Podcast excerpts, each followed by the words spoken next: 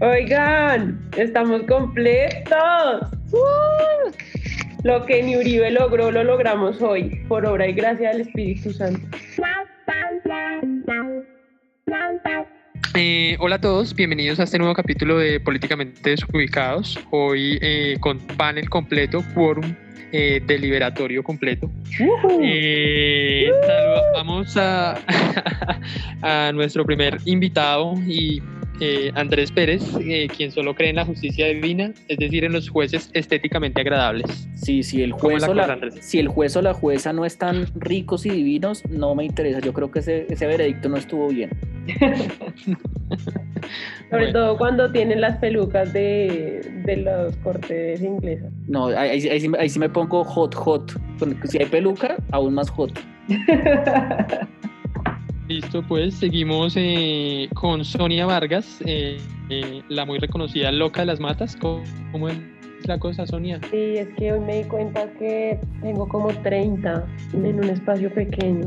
Bueno, muy bien, toca que compres Es mi, es mi nueva pasión. También damos un saludo eh, muy especial a Laura, la Casandra criolla. ¿Cómo estás, Andrés? ¿Y por qué la Casandra criolla? Gracias. Es la for- forma Eh, sí, femenina de decir el profeta del apocalipsis. Seguimos eh, hoy todo el panel completo, entonces eh, saludamos a Juan Pablo Monalno, quien tiene la barba más sexy de este podcast. Hola, ¿qué tal Andrés? Ay, y lo Descubrí dice que- sexy. La barba y Descubrí la que la voz. alepecia, alepecia de la barba no, no Alopecia. existe para mí. Alopecia, alopecia. Eso, alopecia. repitámosla, repitámosla. Ya se fue así, se fue así. Y Gerald, eh, Geraldine Guarín, quien se ha convertido en toda una experta eh, postdoctoranda en LinkedIn. Sí, eh, sí. Entonces nos tienes que dar una clase porque yo no tengo ni idea. Ya certificaste tus Oiga, habilidades. es el futuro. Tienen que, mm, si quieren encontrar algo en, en su puta vida, es el futuro.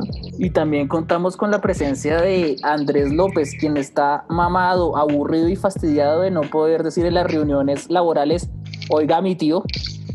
Oigan, no, mejor, poder decirle una- al jefe, ve, oigan a mi tío. Sí, no, no, le la no les ha pasado, no les ha pasado, y luego él es tío suyo y uno los mira como huevón. A ver, ¿qué pasa? Así es. ¿Listo? Yo, yo quiero, antes de empezar, a hacer un comentario que, que les va a cambiar la vida, como siempre, que, que- que no lo pude decir antes, y, y es que si, si algún día se quedan calvos, Juan Pablo, todo para ti, puedes utilizar los pelos de barbas para ponértelos en la cabeza. Los pelos. Qué de- buena idea, Laura. Science, bitch. Voy a, voy a hacer un cultivo de pasar pelo de mi barba, un cultivo en mi pelo. ¿Se han visto que parece un cultivo de maíz? La gente que se manda a insertar el pelo. No es apto para tripofóbicos. como- Como Charlie de padres e hijos. Ese mismo. Pues que el pelo de la barba es muy diferente del de la cabeza, ¿no? Por eso se ve re Pero igual te lo pasan, te lo pasan. Me queda más grueso. Más Pero- más- Grosor y Por eso existe el- el aceite de coco. López necesita que sea al revés, que le pasen los de la, los de la cabeza a la barba. Sí. Los, los de una cabeza a otra cabeza. Pena. Yo, yo pensé lo mismo, pero me dio pena. Sí, qué vergüenza. No, Vamos sí a borrar ese pedazo. Oigan a mi tío.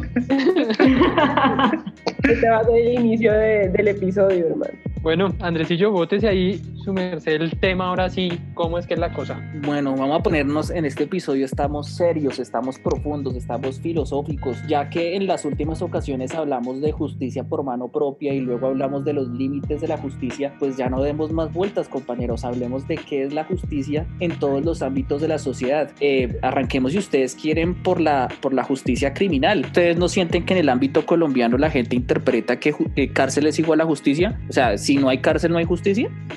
Bueno, pues yo creo que la, la, la, cárcel, en teoría, es una, es una estructura que intenta reformar a una persona que, que no funciona o no está encasillada dentro de los patrones que, que, o, las reglas que están estructuradas dentro de una sociedad. Sí, entonces, desgraciadamente, hoy en día las, las cárceles se han vuelto lo que llaman universidades del crimen, ¿no? Pues en, en la concepción hoy en día pues la gente ve que si no hay cárcel no hay justicia. Claramente, pues todos sabemos que eso no ha funcionado. Em, las cárceles eh, no, no cumplen el fin que es resocializar a las personas em, para que vuelvan a entrar a la, a la sociedad, pues en teoría. Entonces, pues nadie está pensando en qué sanciones, en que en reformar la justicia para que o bien se cambie la sanción o se cambie el sistema penal. El, pues el, las cárceles como tal. Miren, miren que durante un periodo de tiempo, durante el porfiriato en México, se utilizó eh, la cárcel, digamos, los presidiarios para la construcción de las mega obras arquitectónicas de, de, ese periodo. Recordemos que hay unas fastuosas obras arquitectónicas en Ciudad de México construidas durante ese periodo de tiempo que requirieron de la mayor mano de obra de, de, presidiarios que eh, fueron usados de una manera, no sé si podría decirse como esclavos. Eso, es, eso es como otra opción, ¿no? Hoy en día podríamos verlo como una, una, la función social de, de los presidiarios. Uy, fue madre. Ay, Diosito. y dicen que el gozo soy yo, ¿no? No, yo, yo estoy de acuerdo y creo que eh, el escenario colombiano, eh, Juanpa coloca una situación y bueno, la discusión sobre el tema de justicia y la cárcel tan, eh, la damos en un país que está atravesando por, por un proceso de justicia transicional, ¿no? Entonces ustedes han visto, por ejemplo, cómo muchos eh, políticos y también en redes sociales se quejan de que exmiembros de las FARC no pagaron ni un solo día de cárcel. Y digamos justo en lo que, en lo que uno empieza pues a reflexionar es que eh, la cárcel no parece ser suficiente y no parece ser pues digamos una medida que garantice, pues, digo solo para el caso de, de, de, de, los procesos de justicia transicional, pues que garantice la reparación a las víctimas, eh, la verdad, las garantías de no repetición y además pues una reinserción de, estos personajes, eh, de estos excombatientes en la sociedad civil. Entonces me parece a mí que algunas de las medidas que, que por ejemplo eh, se acordaron en el proceso de paz pues son mucho más llamativas como tema de desminado humanitario, como tema de trabajar por el desarrollo de los municipios mucho, que digamos que el cumplimiento de pena eh, permita el trabajo de, en, en, municipios que fueron afectados por el conflicto y esa reflexión sobre las medidas de resocialización, que es un poco el espíritu que plantea Juan Pablo en su propuesta, a mí me parece interesante y lógica, es decir, ya la cárcel por la cárcel, tener a alguien encerrado 10 años, 20 años a costa del erario público no parece ser una medida sancionatoria efectiva y además, pues, el, no sé, la justicia y el sentido de justicia que existe detrás de esa idea. De hecho, yo, yo como en el caso de la pena de muerte, por ejemplo, es que podría traer justicia a la víctima directa o, o, no. En términos de sociedad es completamente ineficaz, pero suponiendo una víctima individual, podría pensar que la pena de muerte es justa. De, o sea, ¿cómo se puede mirar la justicia? Suponiendo cómo vamos a mirar la justicia sin el término individual, en el término general, y suponiendo cómo poniendo la pena de muerte y la cadena perpetua y todo esto son, son como venganzas que tiene que, que, la gente, que obviamente la gente va a decir y va a apoyar porque dicen que, que le van a dañar la vida a la persona que cometió el crimen, pero suponiendo en términos de sociedad, o sea, suponiendo en el caso individual, puede, eh, si es venganza y la gente puede tomarlo como justicia, pero realmente es completamente ineficaz para, en serio, dar justicia a la justicia social respecto a criminales de este tipo, ¿no? Pero ahí es que, bueno, ahí va el tema de que no solamente es justicia, sino más una sanción ejemplificante. O sea, yo no, no es que esté de acuerdo con la pena de muerte, pero creo que esa es la función que cumple más que ofrecer justicia a una víctima que no puede ser reparada a través de ese medio. Es decir, nunca, nunca la, la pena, ni cárcel, ni ninguna sanción va a reparar o a devolver a una víctima al estado inicial antes de, del hecho victimizante. las sanciones son más que todo, pues porque se necesita sancionar, pero también porque se necesita ejemplificar sobre el hecho que ha cometido ese criminal. Sí, lo, lo, que, lo que dice Sonia es, es, un, es un elemento muy importante de la justicia y es que la justicia intenta disciplinar a la sociedad. O sea, que, que, la justicia, o sea, la justicia tiene que ver como un estilo, porque, o sea, en ese sentido sería una forma de infantilizar la sociedad, de infantilizar los ciudadanos que necesitan que les digan que, que si hacen eso está mal. Pues no sé si es infantilizar, pero necesariamente es para que la gente vea que las acciones tienen consecuencias en términos de justicia. Acorde, o sea, recordemos lo que pues, Foucault hizo el recuento de, de cómo eran las instituciones o las sanciones eh, antes de que se establecieran las cárceles, eh, que se no sé, se, se, se, hacía la sanción en plaza pública, eh, sanciones físicas, es decir, y luego explica el proceso de cómo se llegó a la cárcel con las instituciones de, de ¿cómo se llamaban? De clausura. Disciplinamiento. De disciplinamiento. Eh, y que, y que los o sea, que cumple más una función, bueno, no sé, ahí, ahí entra el tema también de que él decía que los delincuentes, eh, pues entre más delincuentes existan en la cárcel, pues más miedo se produce en la población y hay un sistema, un sistema de control policial. Eh, y que, y que por eso los medios cumplen también esa función de exhibir todo el tiempo la criminalidad, eh, porque lo que produce es miedo en la sociedad y mantiene en cierto control la, sociedad. Aquí, aquí hay un tema también importante y es analizar la justicia de los pueblos indígenas que traen muchas enseñanzas sobre cómo es los sistemas de compensación. Y por ejemplo, pongo un ejemplo varios, eh, el tema de, los, de la justicia guayú, ¿no? el sistema de compensación directa que, que intenta como restablecer esa pérdida que tuvo ese, esa persona a la que yo le hice daño. Eh, y, y, también institucionaliza a esta figura del palabrero para, como mediador para generar esa, esa negociación y esa restitución. Algunos indígenas en la sierra que, que funcionan a través del consejo y de cómo lograr un equilibrio eh, a través del sistema judicial, ¿no? La, el sistema de justicia se basa en, en compensar o, o ese, ese, desequilibrio que se generó por esa ofrenda o, ese daño que se generó al, pueblo, el consejo, eh, una serie de instituciones que creo que ayudan a restablecer el sentido de la justicia más que echar a una persona a la cárcel. Pero yo creo que ahí, mmm, pues yo también pensaría que lo que funciona es también el control que hay sobre el control social que hay sobre la comunidad, o sea, como, como normas existentes en la, en la comunidad, más que las sanciones como tal, ¿no? Porque pues, no sé, pienso que en el sistema eh, ordinario, pues la gente tiene muchas más posibilidades de anonimato eh, que en una comunidad pequeña. Entonces creo que eso también es un factor que influye mucho. Y, y, digamos, en el caso de las comunidades indígenas siempre está como la controversia de cuando pasa un delito grave, una violación y cosas así, y los ponen como a cortar maleza y cosas así, todo el mundo se vuelve loco porque, digamos, esos sistemas de justicia tienen otra interpretación del castigo y la gente lo que está esperando es que al van la metan a la cárcel o algo por el estilo y siempre hay esos conflictos de, de jurisdicciones.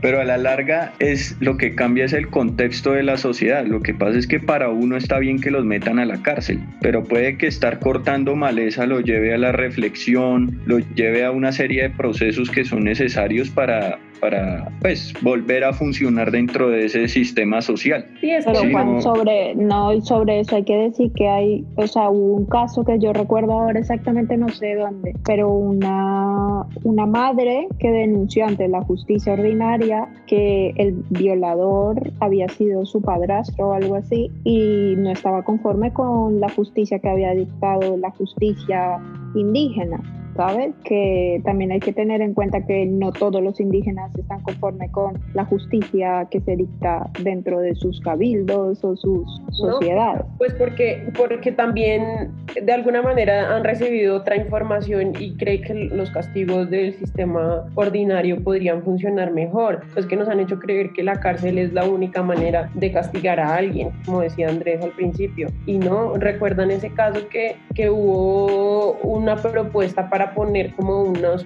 unos carteles grandísimos con las caras de los violadores, de algunos violadores de niños, y que después creo que fue la Corte Constitucional, no me acuerdo bien, que tumbaron esa, esa propuesta, es decir, que violaba el derecho de esas personas, pues algún derecho de esas personas. Y yo creo que ese tipo de sanciones más de poner en la palestra pública, de, de, de poner, de, de que, del escarnio, pues, eh, yo creo que podrían funcionar mucho más que la cárcel. Pues obviamente no quitando la cárcel como tal, pero, pero otro tipo de sanciones creo que podrían ser no, más Yo no lo veo, y más en esta sociedad de que tiene memoria de pollo, increíble, no.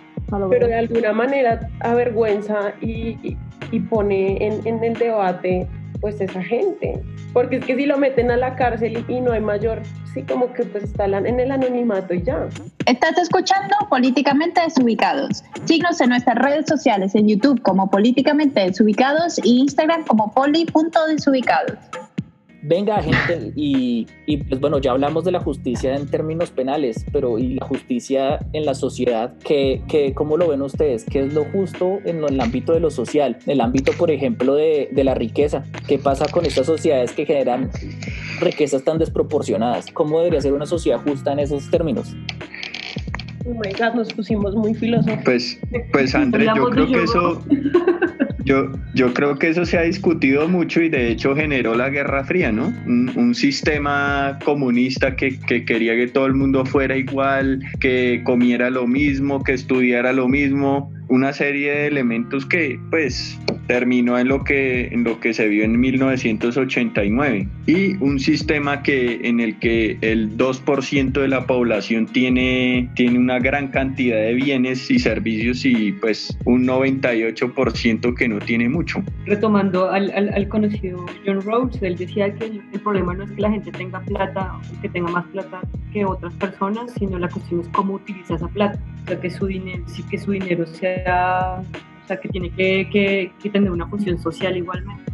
O sea, no importa que haya desigualdad en el sentido de que las personas que tengan redistribuyan por medio ya sea de impuestos o, de obras sociales. Sí, yo creo que apoyando lo que estaban diciendo, eh, yo creo que justicia no es que todos tengamos lo mismo, pero que todos tengamos de pronto un, poco igual oportunidades eh, y, que se reduzca la brecha, la desigualdad tan fuerte que existe y sobre todo garantizar derechos, derechos básicos, educación, salud. Eh, yo creo que el acceso a esos servicios es lo que, lo que reduce la desigualdad y que aumenta la justicia social.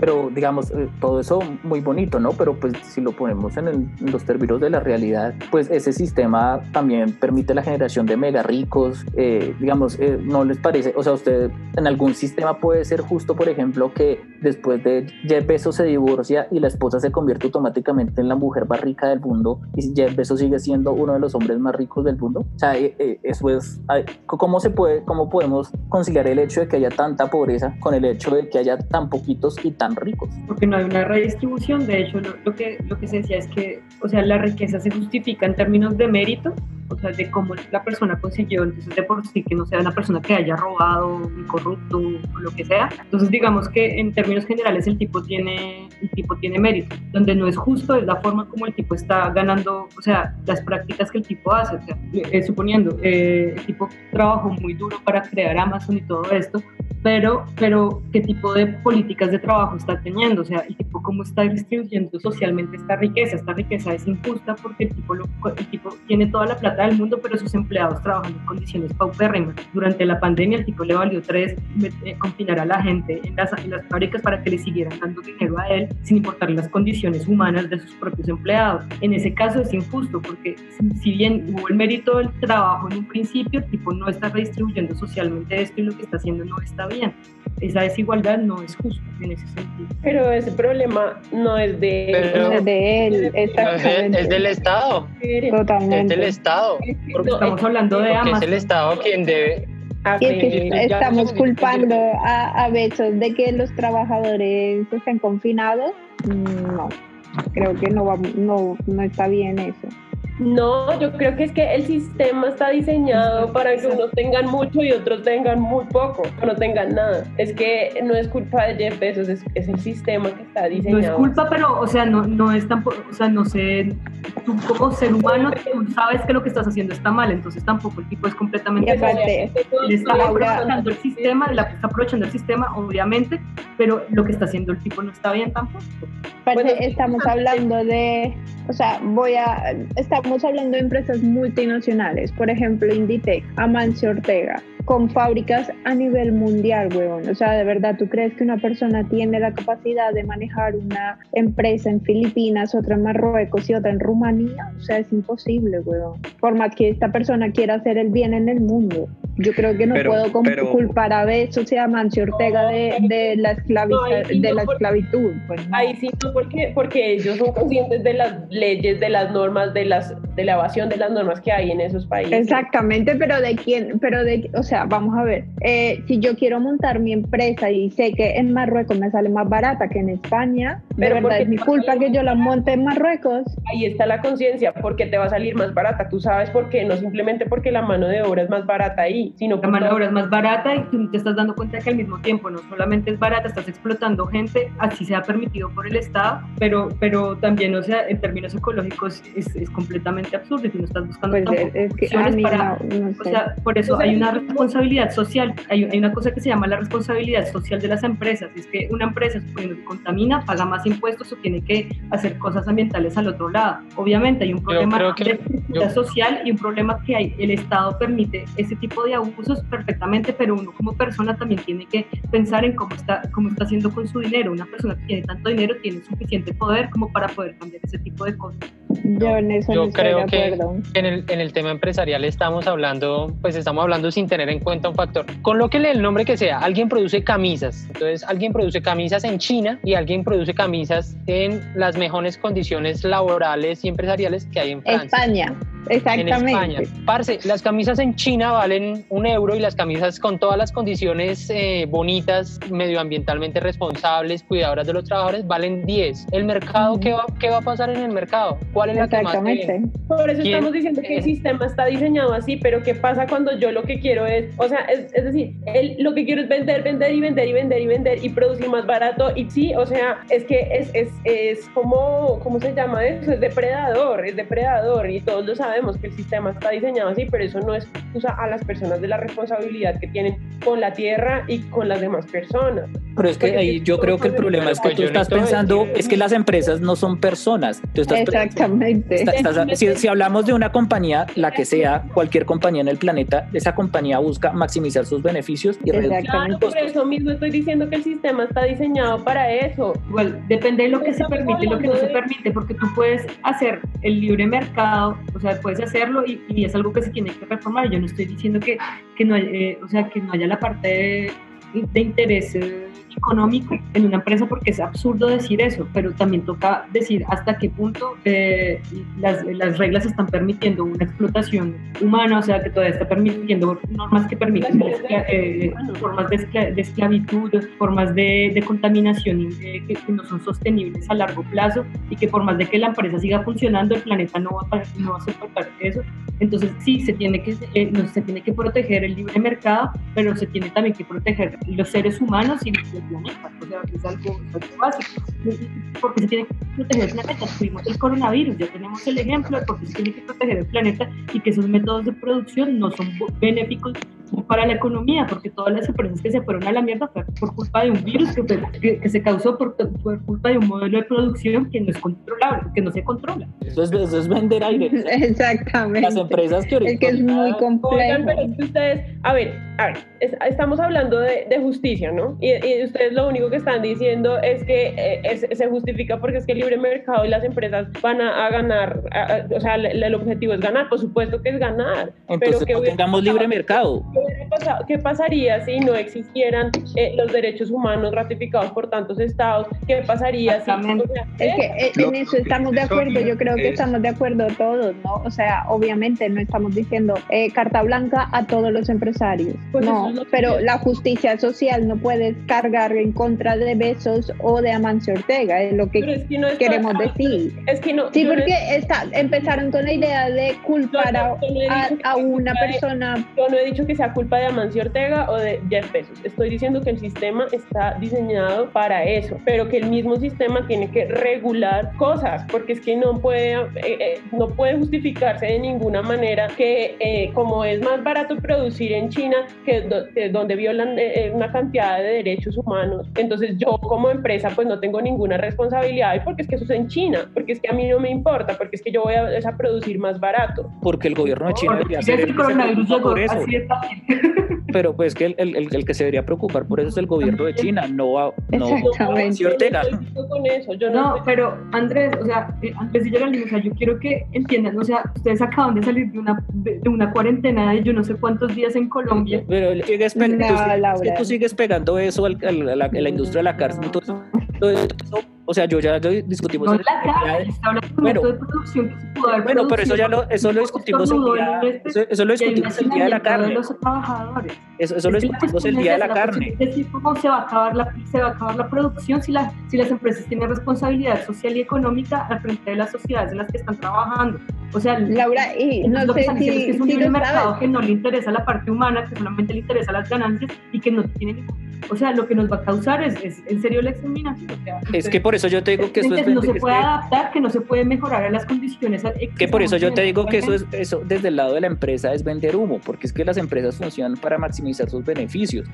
Exactamente, ¿A quién güey. Y las, preocuparle? eh, pero dícenle eso espérame, las empresas que tuvieron que Espérame, cerrar por espérame un segundo, espérame un segundo. Pues eh, Jeff, Be- eh, o sea, Jeff Bezos le ganó un pulso al, est- al estado de California abriendo su fábrica a pesar de que el gobernador no quería. Pero eso es otra cosa. Es que mira, lo, lo- lo que yo digo es que eh, es venderle humo, eh, venderle a las empresas que tienen que ganar menos dinero, es vender humo porque las empresas están hechas para ganar dinero.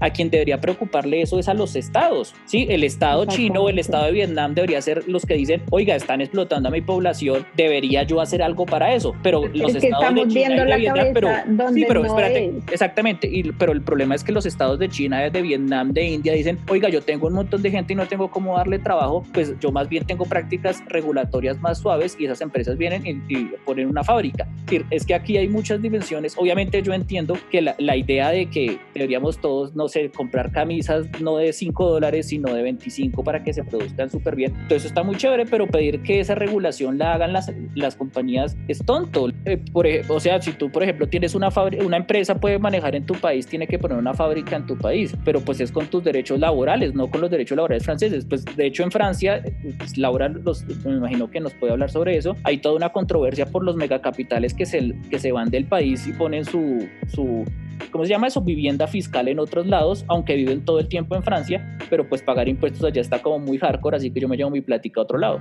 Suiza. Después de fortunas acá se, se van y para evadir los impuestos. Eso, esos son los extremos, ¿no? El, el Estado francés que, que tiene un fisco bastante disciplinado y, y- y- y a veces indolente con, con ciertas condiciones económicas. Y también están los chinos, ¿no? Que con sus zonas económicas especiales que permiten cualquier tipo de, de aberraciones laborales. No hay que olvidar que de todas maneras el consumidor es responsable y su responsabilidad equivale en determinados casos a justicia. El es decir, yo, por consumidor. el consumidor, sí, el consumidor. Claro que ese consumidor tampoco es en abstracto. Digo, es porque hay que posicionarlo. Eh, es que hay veces el consumidor con poder adquisitivo puede tomar decisiones. Entonces yo digo, yo decido si me compro la camisa de un dólar o la de cinco que cumple con todas las pautas eh, pues, que hemos señalado. Pero esa decisión puede tomarla alguien con poder adquisitivo, no en la pobreza. En la pobreza a usted le toca la de uno, weón. La de uno porque es que no hay más. O sea, ¿qué hacemos? Así contamine, así la de un dólar haya sido creada en maquilas donde hay prácticamente esclavos, eh, Y- pues es bueno, lo que tengo. Di- digamos, Entonces, o sea, nos ponemos con ese ejemplo, el ejemplo de una de la, de la, cami- de la camiseta de un dólar. Entonces, No, mejor tienes es rápido, dólar para rápido. comprarte una camiseta. Tienes un dólar para comprarte una camiseta y, y, como es una camiseta que es de baja calidad y todo esto, pues se te va a dañar en la primera lluvia. Entonces, ¿qué va a pasar? Que tú vas a, estar comprando ropa todo el tiempo porque toda tu ropa va a estar rota en menos de nada y tú vas a terminar gastando mucho más dinero que haber invertido en eso. Estamos de hablando un de dólar.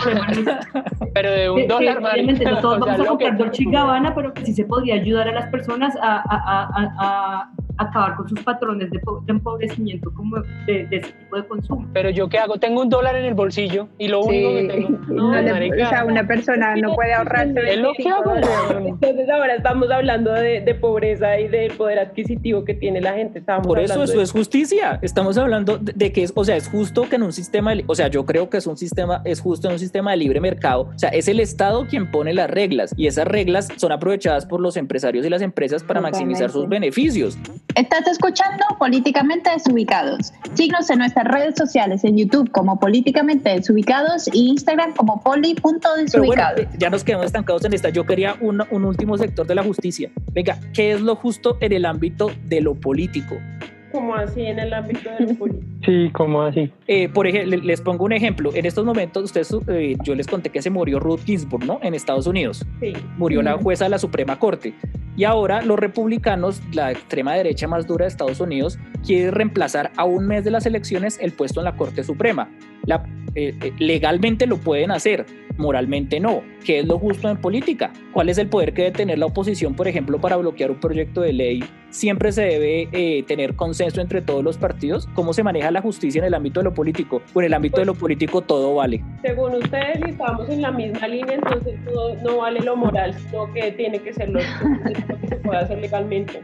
Porque Pero, pero ¿por qué se enfada Sonia? No, estoy usando el mismo argumento. Eh, Pues yo creo que yo creo que la, la justicia, digamos, en el ámbito político, pues uno, uno al ver la moral, pues no mucho. O sea, es, es un juego en el que vale todo dentro de, siempre y cuando esté dentro del marco legal. Yo no sé si, eh, si uno pudiese hablar así tan en abstracto, tan en general, porque eventualmente podríamos decantarlo en los sistemas políticos. O sea, es justo en un sistema pues democrático que pretende el control de pesos y contrapesos entre ramas y demás, tomar determinada decisión, porque pues esta discusión lleva al modelo chino o al modelo de Zimbabue, pues pues se, desmorona porque eh, los valores y los sistemas son pues diametralmente opuestos. Totalmente, es que estamos hablando de personas que está, llegan a un puesto no para ganar dinero, se supone, ¿no? Una empresa se crea para ganar dinero, punto. Un político se supone que quiere el bienestar de sus ciudadanos, que trabaja para mejorar al país, que trabaja para fortalecer instituciones, bla, bla, bla. Una empresa no. eh, es un supuesto, el supuesto del servicio público no siempre se cumple y pues de ahí también se derivan los criterios de justicia con los que puede actuar una persona en lo público, que no es lo deseable, ¿no? Yo, yo también eh, creo pues que el Estado moderno y sus funcionarios son funcionarios puestos al servicio de lo público, pero, pero eso que es lo que uno desea con el, con el corazón no, no necesariamente siempre pasa. Pero entonces el político se le debe a sus votantes Exacto. O al o sea, que bienestar de la estás queriendo sociedad. decir que el- al político, aunque lo ideal sea eso, entonces está bien o es lo normal. es lo normal en Colombia. Resumidas cuentas, estamos hablando del control social. De, de la, de la contability, de, de la rendición de cuentas de, de cada, de, de las personas que elegimos con, con los ciudadanos. ¿sí? Es su deber moral obrar bien y dentro de la ley, dentro del marco de la ley. Pero eh, nuevamente, eh, el, el- el político se debe a los votantes que lo votan a él o se debe al bienestar de la sociedad, porque esas son dos cosas tremendamente diferentes. Eso depende si, si es un... por supuesto que al bienestar de la sociedad. Socialista, No, a la sociedad. No, yo creo que a sus votantes, porque si sus- es porque la mayoría de gente lo quiso ahí y esa gente tiene unos Juan? intereses. Ay, Pues, es la en- realidad. claro, eso, ese es un sistema de de representación, pero de eso se trata el sistema de representación democrático, ¿no? En que alguien me representa a mí o representa un agregado de intereses. Eh, eh, la persona se o sea, debe, no, ese- ese argumento sí, no, no, y entonces los que no votamos por Iván Duque nos jodemos. Ah, no, es que depende, depende del caso. Yo estoy pensando en senadores, yo no estoy pensando en, en quien le toca tomar decisión Pues, eh, política pues, pública. No es en vano, no es en vano que a la democracia la llaman la dictadura de las mayorías. Ahí está el sistema. Uy, ¿eso qué es? Eso. No sé. ¿Qué pasó? a mediodía. Padres de hijos. ¿Quién está por la calle? Bueno, les voy a poner el link. López, ¿no es que está en la calle? No, yo estoy aquí quietico. Él cuando estaba en la calle era cuando había confinamiento. Ya Sí, ya ahora no, ya ahora estoy en la casa. dieron, parce. Ya le da miedo salir. ¿Será que yo- es que yo estaba descargando un video, será, pero no, no me aparece, no se me abrió ni nada. Pero, Ay, Pero el video era de que- Sonia. No, es un testimonio ahí horrible que me mandaron. Ah, entonces sí es eso. De pronto sí Pero no sé vez. por qué sonó, no sé por qué sonó. Otra vez está sonando eso. No, no. Bueno, No, es- yo les mandé Sí. para que, para que Espera, espera, silencio, A mí me silencio, suena. silencio. ¡Ay, qué susto! ¡Qué susto! se están pidiendo ayuda desde el más allá. Es muy Oigan, reclamando la justicia social. colombianos hay noticias como eh, encuentro paranormal en la biblioteca. Lo, lo bueno es que está grabado. ¿Qué tal que no suene cuando lo repitas? ¿Usted cree que voy a volver a escuchar esa parte solo? ¿Está loca? Para Batman. Marica, estoy cagadísima, de verdad, tengo el corazón en la Sí, boca. yo, yo también estoy como igual que Gerald, como que siento lo mismo, Ala. Es, es que, bueno, y entonces hablemos de, de lo justo en el mundo de la política. Pero si quieres podemos hablar de fantasmas. Hablemos de fantasmas. puta. Pues la verdad yo tengo que quedarme solo en la finca. Yo, yo preferiría que no. Se le aparece la pata sola. Mire. ¿En Cundinamarca quién es? Oigan, en Cundinamarca quién es el, el mito. La llorona. Todos, la pata sola, la llorona, Así, su novia por, por el Magdalena, por todo el árbol Eso es país. como de Santander. Yo, yo he escuchado como historias en Santander. Una vez estuve caminando el camino del Enguerque y la gente todavía pone, la gente todavía pone cruces blancas en las puertas de las casas y todo. Eso es un Uy, tema como también de folclore interesante. Ah, ¿cu- ¿Cuál es el poder justo que debe tener la oposición en el sistema político? No, antes ya. El man Mierda, sigue nadando, sigue nadando. Ay, no. Ay, ya entonces no intento nada, ya no voy a grabar más. Ahora en Políticamente Desubicados, yo sé quién sabe lo que a usted no le interesa. Pues va a ser uno de los mejores de, de toda la historia de los datos inservibles. Como estábamos hablando de las, de las fortunas eh, gigantes, eh, pues desgraciadamente les tengo informaciones del, del tipo más rico de Francia, que es Bernard Arnault. Y este chico, pues él tiene mucho dinero. Y resulta que hay una página que se llama mataf.net y que es mataf.net es una página donde tú puedes convertir tus ingresos en unidades Bernard Arnault. ¿Cómo es? Les doy un ejemplo. Por ejemplo, en Francia el, el- el salario mínimo en promedio, lo que en promedio se gana una persona, son eh, 1.700 euros brutos. Entonces, ¿cuánto tiempo se gana Bernard Arnault? Toma para Arnault para ganarse su, su salario. Solamente necesita 31 minutos. Suponiendo, 30, y- ¿31 qué? o Minutos. sea, el tipo en 31 minutos gana tu salario. Al Eh, mes. hay, hay otra cosa, por ejemplo, que, que corresponde a, a la compra de una baguette y, y en, en una en- en un gasto diario de la vida de, de, de Arnaud. Por ejemplo, lo que corresponde para ti comprar una baguette que cuesta 90 céntimos, para Arnaud es una- un gasto de 14 mil euros. ¿Por qué? O sea, el equivalente a una baguette en la vida de Arnaud, Claro. o sea, lo La- que corresponde para ti 90 céntimos, para él son 14 mil euros. Vale. La, Vale, la vale. dimensión del salario de Bernard ¿no? versus tu salario con la dimensión de comprar la baguette. Exactamente. Estás escuchando Políticamente Desubicados. Síguenos en nuestras redes sociales en YouTube como Políticamente Desubicados y Instagram como poli.desubicados. Bueno, yo, yo quiero recomendar un libro maravilloso que, que, pues he leído como dos veces, se llama La peste, que nos enseña, eh, La peste de Albert Camus, nos enseña sobre muchas cosas del ser humano eh, en condiciones adversas, en condiciones de encierro, características eh, de la vitalidad de, de, de una sociedad. Les recomiendo, a propósito de lo que estábamos hablando en la primera parte del episodio, una película que se llama La historia de David, de David Gale. Eh, es de la historia de un señor que quería demostrar que la pena de muerte podía ser muy justa, eh, que podían condenar a la persona incorrecta y lo logró demostrar, pero finalmente, bueno, ya no les voy a contar. El final de la película. Pero no muere. Lo sentenciaron a muerte. Pero es buena, muy buena, es muy buena y retrata lo que estábamos hablando al principio. Bueno, Bueno, yo quiero yo. recomendarle. Ah, bueno, quiero Es doble, es doble. Ah, Es una, entonces, la primera es una recomendación especial. eh, recomendarle a Geraldine que saque un camándula y pongas a rezar el. Mal parido. Se quedó una cruz en la puerta. por allá. Una cruz de color blanco en la puerta. Que se ponga un Eh, collar de, de ajo por si las moscas. No, mentiras, eh, fuera chiste. Bueno, no, no, entonces ese sí era el primero. Eh, la segunda es que aprovechen, porfa, que ya eh, ha mermado el, número de restricciones y salgan un poquito, salgan a la calle. No es muy bueno encerrarse en la casa, eso genera inestabilidad emocional y pues de muchas índoles. Van al parque, troten un poquito y, y descansen. Hagan De deporte. verdad, o sea, Gracias por esa recomendación, Andrés. Exactamente. Mi cumpleaños va a ser en dos semanas y yo estaba feliz porque yo me dije en octubre voy a poder hacer fiesta por lo alto y resulta que no, que a partir del lunes todo está cerrado de nuevo. Ah, sí, ah, fue madre, qué pena. Ay, Eh, no. No, pero este- vamos a ver, este pod- esas recomendaciones de Andrés, nadie va a decir nada. Sí, es de severa mediocridad. Yo me quejo Ay, yo iba a decir me recuerda el hecho que no voy a poder celebrar mi cumpleaños y además eh, Andrés, todo el mundo sabe cómo protegerse de fantasmas.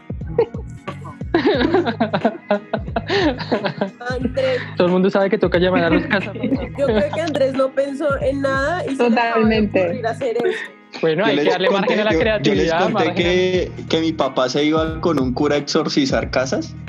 Ay, guau. Juan, ¿por qué se empeña en hablar esa mierda, huevón? Ay, María. Venga, cambiemos de tema. Les voy a recomendar un libro que yo también estoy leyendo que todavía no he terminado. Eh, lo que pasa es que lo estoy leyendo en inglés, entonces voy muy lento. Se llama Los The fantasmas de la. Navidad.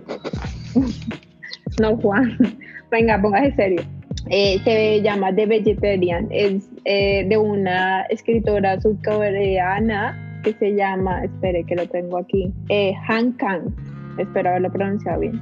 Eh, es de un matrimonio, es una novela muy cortita de unas 170 hojas y es la vida de esta chica, pero creo que se va a desenfocar, a enfocarse como, o sea, empieza con una historia muy simple que ella se quiere volver vegetariana, pero termina desembocando en cosas eh, muy profundas y creo que está interesante, así que si pueden leerlo y opinar conmigo a ver al final, estaría chévere. Bien sabroso. Yo les voy a recomendar es una, un canal de YouTube que se llama Puto Miquel y es un, es un chico español que, que cuenta la historia pero de una forma muy, muy particular y siempre es con su copa de vino. Y además, eh, suponiendo, hay un, eh, les pongo un ejemplo de más o menos el, el tono de, del canal. eh, en un capítulo relata todo el escándalo de la Tour de Nestlé con los Sims. Entonces retrata todo lo que pasó, todo el drama que pasó con, con los amantes de las calles eh, con Sims. Entonces eh, creo que se van a divertir. Yo les recomiendo, ¿Listo? vuelvo a traer recomendaciones del mundo cinematográfico del séptimo arte. En el canal de YouTube de Boom Comedy Live están haciendo un programa que se llama Sin Entender. Es un programa sobre cine donde analizan películas y de manera chistosa. Entonces se los recomiendo mucho, está muy, muy, muy bacano. Es con la gente con mismo ofender. En el canal de Boom Comedy Live el programa se llama Sin Entender. Es muy interesante.